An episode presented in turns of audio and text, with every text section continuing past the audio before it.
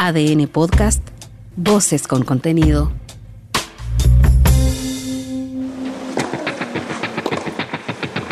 Toma tu raqueta y prepara tu mejor golpe. Acá comienza Ojo de Halcón, el podcast especializado en tenis con Carlos Madariaga y Benjamín Benzaquén. ¿Qué tal todos? Sean bienvenidos a esta nueva edición semanal del podcast de tenis que llevamos a ustedes en nuestras plataformas digitales en adn.cl. Esto es Ojo de Halcón, hashtag ADN Ojo de Halcón. Atentos ya a lo que se avecina en las próximas jornadas, el arranque del tercer Grand Slam de la temporada. Hablamos de Wimbledon y lo vamos a ir desmenuzando ya con el sorteo del cuadro en mano junto a Benjamín Benzaquén. Benja, ¿cómo estás? ¿Qué tal, Carlito? Muy bien. Esperando, claro, el próximo torneo del Grand Slam, el tercero del año, que se va a disputar desde el próximo día lunes en la capital de Inglaterra, en Londres, su célebre torneo de Wimbledon, que como todos los años atrae, nos atrae, por supuesto, por lo espectacular del certamen, por la leyenda, por todo lo que significa el césped este mes, habitualmente entre junio y julio, de disputa de torneos de esa categoría. Un torneo que, claro, no es tierra fértil para los sudamericanos. De hecho, ninguno de los jugadores de este lado del planeta que compitió en la fase clasificatoria pudo avanzar al cuadro principal, incluyendo en ese listado a Gonzalo Lama y a Tomás Barrios, que quedaron rápidamente eliminados en la primera ronda de la ahí en Roehampton, la, el club que alberga la clasificatoria al margen del All England Lawn Tennis and Cricket, que es el eh, lugar que eh, recibe durante dos semanas al más granado del tenis. Y más allá de las consideraciones de que no reparta puntos por toda la polémica en relación a que no se permitió que eh, deportistas de Bielorrusia y de Rusia estén eh, compitiendo en el tercer Grand del año, nos tenemos que abocar un poquito más en lo deportivo y ya como te decía Benja con el cuadro dispuesto, y hay que decirlo me parece con bastante claridad. Qué malo el sorteo para los jugadores chilenos. Muy malo, podríamos seguir usando otros calificativos considerando que a Garín le toca debutar contra Mateo Berretini, subcampeón vigente, y a Alejandro Tavilo contra un muy competente Laszlo Yere. Sí, el peor eh, de los sorteos. Habitualmente decimos que ojalá tengan suerte en el sorteo, porque claro, sabemos de las debilidades de los tenistas sudamericanos, digo, no, no es solamente el caso de los chilenos, sudamericanos en esta superficie tan especial y tan particular. Si uno más o menos va para atrás, podría decir que David Nalbandián con la final que jugó ante Litton Hewitt en el 2002, eh, unos años más atrás Sabatini llegando a la final contra Steffi Graf y teniendo match point. Uno de repente dice, qué poco, qué poco. La verdad que no tenemos mucho que hacer. Eh, no nacemos los sudamericanos en, césped, no instalaciones de césped prácticamente te en toda América del Sur. Hablo de instalaciones eh, en el entendido de un club que tenga canchas de césped con las medidas reglamentarias, césped bien armado, bien cuidado, porque a lo mejor hay clubes que tienen canchas de césped, pero no sabemos en qué condiciones y si ah, de alguna manera tienen un mantenimiento adecuado. Entonces esta no es nuestra superficie. Y si encima de eso, enfrente, como en el caso de Garín, te toca el finalista del año pasado, Mateo Barretini, octavo favorito, y que viene de ganarse dos torneos en césped, a falta de uno, dos, Stuttgart y Queens, la semana anterior, uno de los torneos más importantes de la campaña de torneos de césped previos a Wimbledon, estamos diciendo que Cristian, la verdad, recibió un castigo no, un buen sorteo. Absolutamente. Y, y él llega con poco tenis, la verdad. Ha perdido sus, dos sus, dos partidos de, en, en hay que plantear también, Benja, que así como el sorteo en Wimbledon no le fue favorable, tampoco fue el caso ni en esta semana en Innsbruck, ni la anterior en Halle. Le tocó contra Sebastián Corda y contra Alex de Miñaur, dos jugadores que su juego es muy favorable para eh, la ofensiva siempre en el césped, entonces tampoco tuvo, tuvo demasiado margen para probar. Me parece que es un punto a considerar. Sí, también debiéramos decir que este césped no es el de hace 20 o 30 años atrás, es un césped un poquitito más jugable para aquellos tenistas que no, no tienen la condición de tal. Los que saben cuál el césped le da lo mismo que te corto, largo, mullido o, o espaciado. Pero los que no saben, si el césped se convierte en algo más amigable, eh, de alguna manera eh, tienen algún, alguna chance más.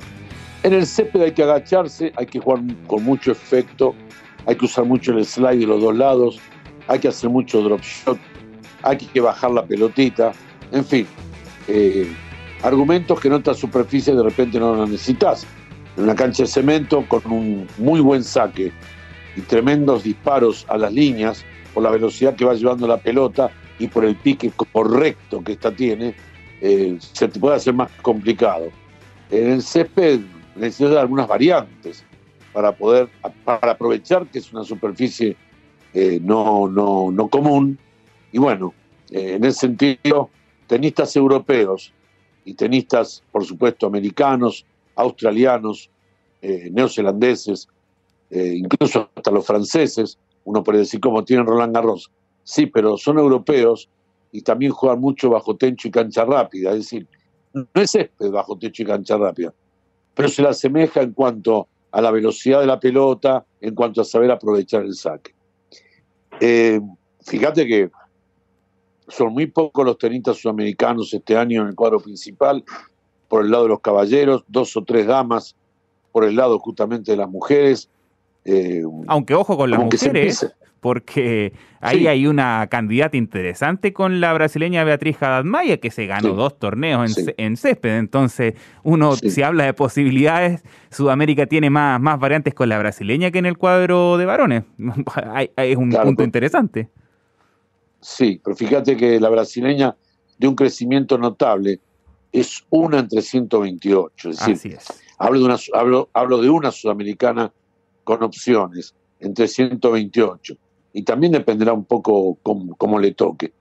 Eh, la espectacularidad de Wimbledon está dada en su leyenda, en su historia, en su reformado centro tenístico, tanto el, el curso central como las canchas más importantes han sido modernizadas, como la, el siglo XXI le exige, pero el césped sigue siendo césped. Entonces, eh, ahí estamos. Bueno, Garín va con Berretini partido muy complicado para el tenista chileno y ojalá pasara porque iría enfrentándose en segunda ronda en un duelo entre el suizo Husler y el francés Reinier, de ahí saldría su rival.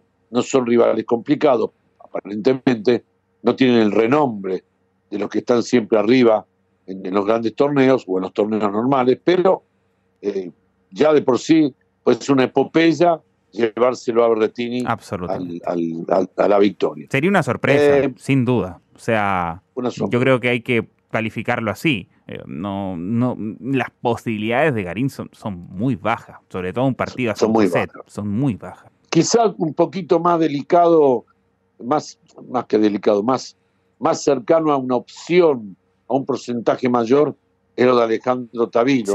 Porque Laszlo Yer es un tenista ya con experiencia, que ha jugado Copa Davis para su país, 55 del mundo en este momento, pero está más cerca de, de, Tabilo mm. que Garín de Berretín. Ahora, hay un punto interesante en ese aspecto, Benja, el estado físico de Alejandro Tabilo, que esta semana superó la cual en, en, en, Ah, se me fue el nombre en este caso, en España, en Mallorca. En, Mallorca. En Palma de Mallorca, Exactamente. Supera la cual y gana dos partidos con bastante buen nivel y se retira en la primera ronda de la quali, perdón, en la primera ronda del cuadro principal, eh, aduciendo los mismos problemas en el brazo que lo tuvieron ya complicado y que lo marginaron de Roland Garros. Yo creo que la duda, más allá de que, si bien en las últimas jornadas se lo ha visto ya Tabilo practicando, ha mostrado imágenes en sus redes sociales, de hecho está inscrito también en el cuadro de dobles ahí en Wimbledon con Julio Peralta. Eh, La duda que yo tengo es el estado físico, si le va a dar o no a Tabilo para además afrontar un partido a cinco sets. Yo creo que el, tema pasa más por si estará Tabilo apto para enfrentar a Yere, más que las virtudes del serbio por sobre las del chileno. Sí, yo hablé con el Guille Gómez, su entrenador, y él me dijo que salió por precaución. Seguramente sintió un impacto, eh, no quiso no probarse en una primera ronda de un torneo sobre césped, algo lo complicó y dijo, prefiero retirarme, cumplió un poco con eso de presentarse en el torneo y tuvo toda esta semana para reparar el, problema, eh, para ver si puede jugar el abierto de Inglaterra. Ahora, el juego de Alejandro, eh, es un juego de zurdo, con mucho efecto, como le pega cuando juega cruzado, es un juego que le puede favorecer en abierto Inglaterra, porque él juega mucho slice, él hace drop shot, él tiene esa, esa personalidad y esa técnica para desarrollar en una superficie incómoda con el césped. El tema es el servicio también. El servicio quizá yo creo que es el punto más débil de Tabilo. Ahí, ahí lo veo con, fíjate, con algunas variantes de juego más eh, más positivas con respecto a lo que puede ofrecer Garín, que juega otra cosa, Cristian, ¿no? Es un jugador de golpes más planos, más profundos, eh, intentando siempre con su revés, sobre todo bien plano, eh, abrir la cancha, angular.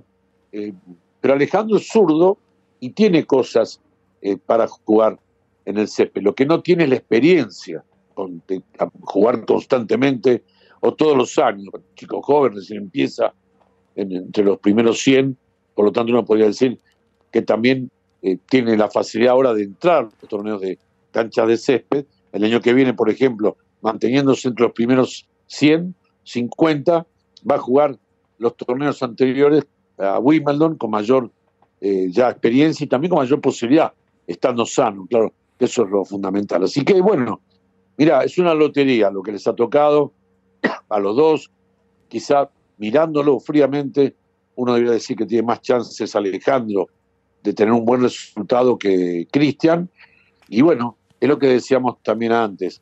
Eh, lamentablemente cuando no estás arriba en, el ranking, en los sorteos a veces te deparan eh, malas, malas noticias.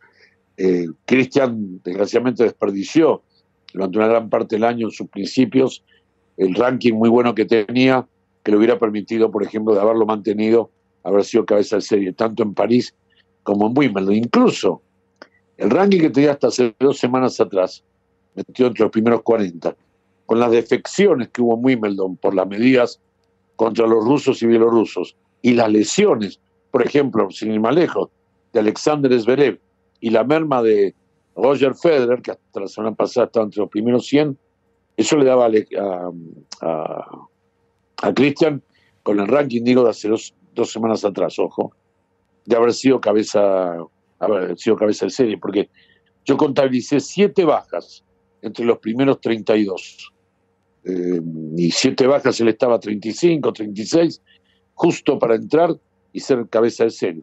Bueno, no se dio, ahora está entre los 50 y ahora tendrá que jugar un campeonato que lo más positivo que puede tener en el caso de la derrota es la cantidad de dinero que te paga por perder en primera ronda, así como 70 mil dólares, lo que no es menor, pero yo creo que Cristian hoy por hoy no está pensando tanto en el dinero, no es que le, le sobre, sino que está pensando en, su rehabilitación como tenista top 30 que fue durante mucho Sí, obviamente que está pensando en aquello... Volver a su nivel. Sí, absolutamente. Está considerando aquel tema, eh, Cristian Garín, en cuanto a el ir recuperando sensaciones que lamentablemente no se le han dado en esta gira sobre césped. Ahora, pensando en el macro, digamos, del cuadro, finalmente se dio lo que conversábamos en el último episodio de Ojo de Halcón, querido Benja, el hecho de que por un lado fue Novak Djokovic y por el otro Rafael Nadal. Así que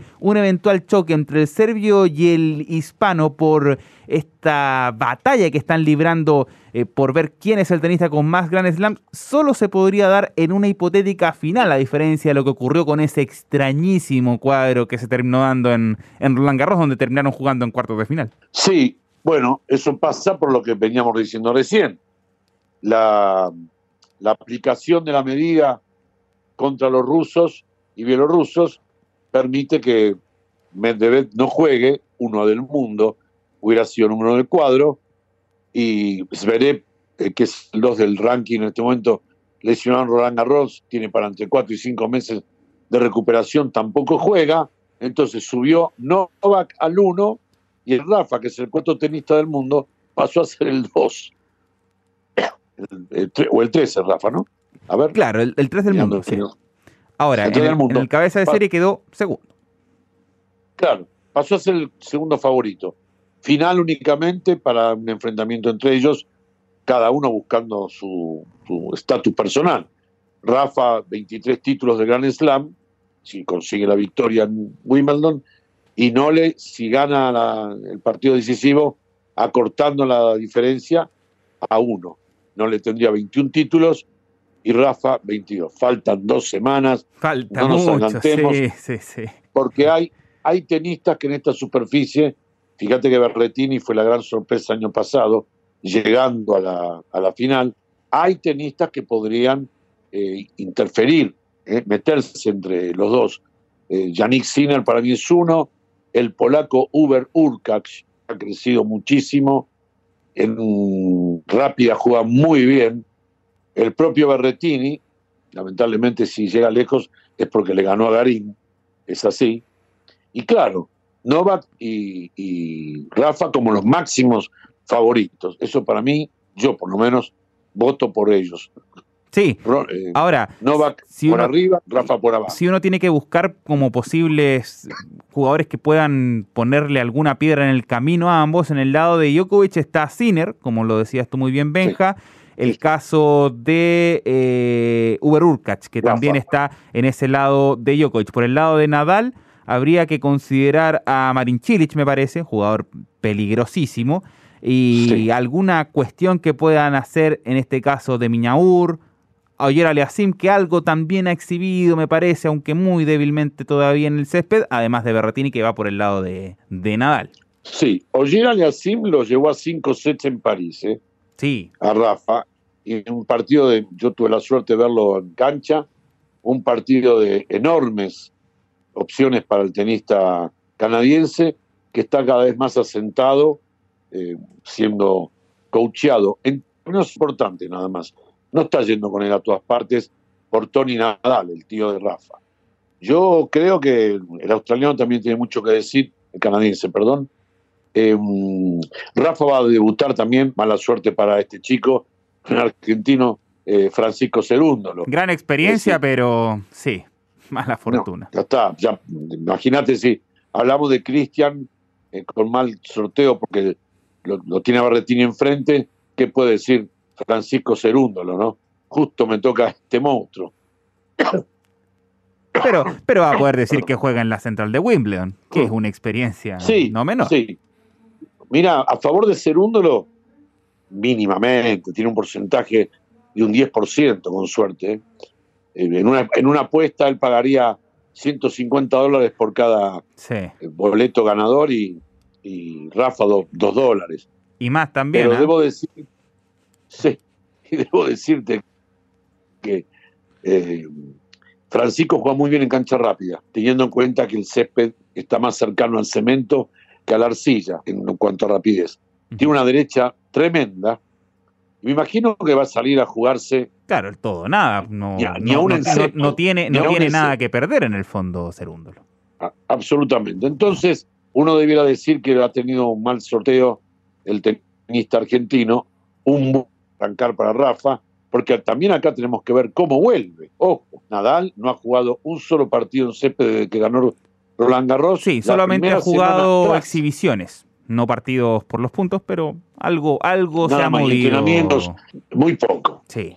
Y eh, eh, él se hizo después de, ganar el abierto de Francia, partió inmediatamente hacia su país y comenzó a trabajar, eh, a atacar los dos nervios que lo molestan en su pie izquierdo, con el, sistema que le dijeron debía utilizar para no seguirse infiltrando. Aparentemente en pocos días, Rafa dijo, estoy bien, puedo, voy a probar de jugar en Inglaterra. Fue, empezó a entrenar, y bueno, los entrenamientos yo siempre digo, ¿no? Un partido vale más que mil entrenamientos, pero nadie conoce su cuerpo más que Rafael Nadal, nadie, nadie. Él sabe si puede o no puede. No va a entrar a probar al curso central. Si entra es porque sabe que va a competir, que es lo que a él le gusta. En ese aspecto, claro, eh, el partido dirá en qué condiciones está. Pero si él entra es porque sabe que puede. No va a entrar a ser el tonto porque eso no forma parte de su ADN, hablando ya de nuestra querida radio. Bueno, eh, Carlito, lo que podemos hacer también, pensando que el cuadro principal tiene que abrir el lunes, porque Novak Djokovic, que va por arriba, tiene que abrir el lunes con la parte de arriba del cuadro. Eh, aventuramos entonces que Alejandro Tavilo va a debutar el día... Día lunes, claro, porque está, recordemos, en una potencial tercera ronda con Novak Djokovic, así que, claro, tendría que ser el lunes. Exactamente. Ahora, vamos a ver. Pero va el lunes porque Novak va el lunes a, como corresponde en la tradición los jueves. Este año se juega el domingo de la primera semana, ¿eh? No hay descanso. Es un día más de recaudación y no lo van a desperdiciar. Por supuesto. Los, los este, organizadores del abierto de Inglaterra. Bueno, Rafa va con Cerúndolo y si ganara en su camino están Marín Chilich y ya lo dijimos, Félix Ogier Aliasim, sexto cabeza de serie del campeonato abierto de Inglaterra. Carlitos Alcaraz quinto favorito va con el alemán Jean Lennart Straff en su debut y más adelante se podría topar, digamos qué partido, con Yannick Sinner. El finalista del Abierto de Francia, Casper Ruud, va a jugar con Albert Ramos Vinolas, un partido que en principio no debiera traerle problemas al tenista noruego de gran actuación en el campeonato abierto de Inglaterra. Ya dijimos que el lunes es este el parte por arriba y que el domingo hay partidos. Este domingo, el primer domingo de, la primera semana, antes era el domingo el descanso, van a jugarse los partidos. Y lo otro también, eh, recordar, claro, que eh, no hay puntos, no, no hubo nada que hacer. Eh, a mí me parece que pasó, me parece, Carlos, que hubo muy poca fuerza de parte del ATP más que de la ATP de los propios jugadores. Esto va a traer a futuro una división, algo va a pasar, porque los jugadores no se pusieron fuertes.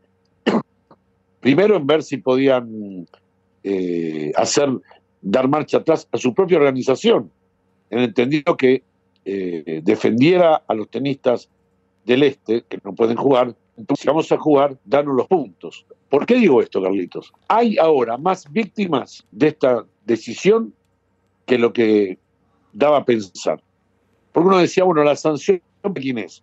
Eh, para rusos, rusas, bielorrusos y bielorrusas. ¿Para ellos solos? No.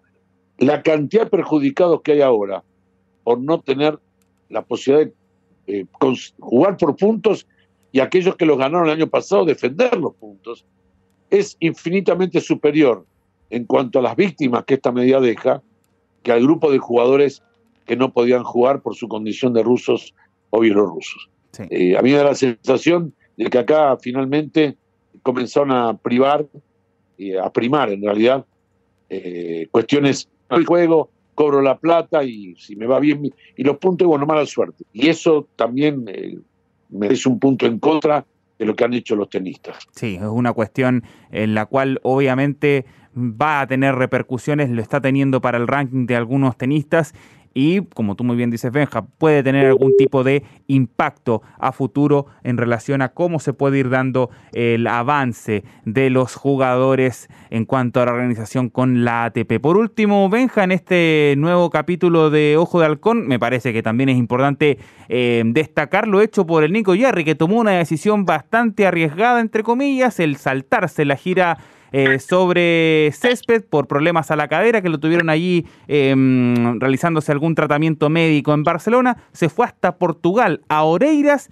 y está en semifinales. Apenas le han roto una vez el servicio en los tres partidos en los cuales ha jugado ahí en Portugal, aunque de todas formas este viernes sufrió bastante, tuvo que levantar tres puntos de partido en el tiebreak del tercero para finalmente seguir en carrera y estará jugando en semis contra el belga Kopjans. Buenas noticias para el Nico Yer que de a poquito se va acercando al top 100. Sí, entre no jugar y aprovechar que muchos jugadores están en Wimbledon y en otros challengers de la región, me refiero a Europa, se eligió bien, Challenger eh, no era muy pesado el cuadro y buena victoria, eh, demostró que anda con con fuerza mental, con capacidad anímica para levantar en el tercer set.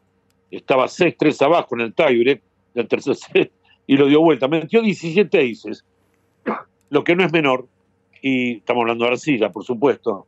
Y eso también puede dar confianza respecto a esta arma que es para cualquier tenista, el cañón en la mano derecha o izquierda, depende cómo juegue cada uno, de tener un cañón aceitado para el servicio. Esa fue un arma que utilizó muy bien el Nico Jarry. Y mañana tiene un partido, eh, bueno, no digo que eh, asequible. Eh, Hans es un jugador con mucha experiencia, aunque está 339 en el ranking internacional.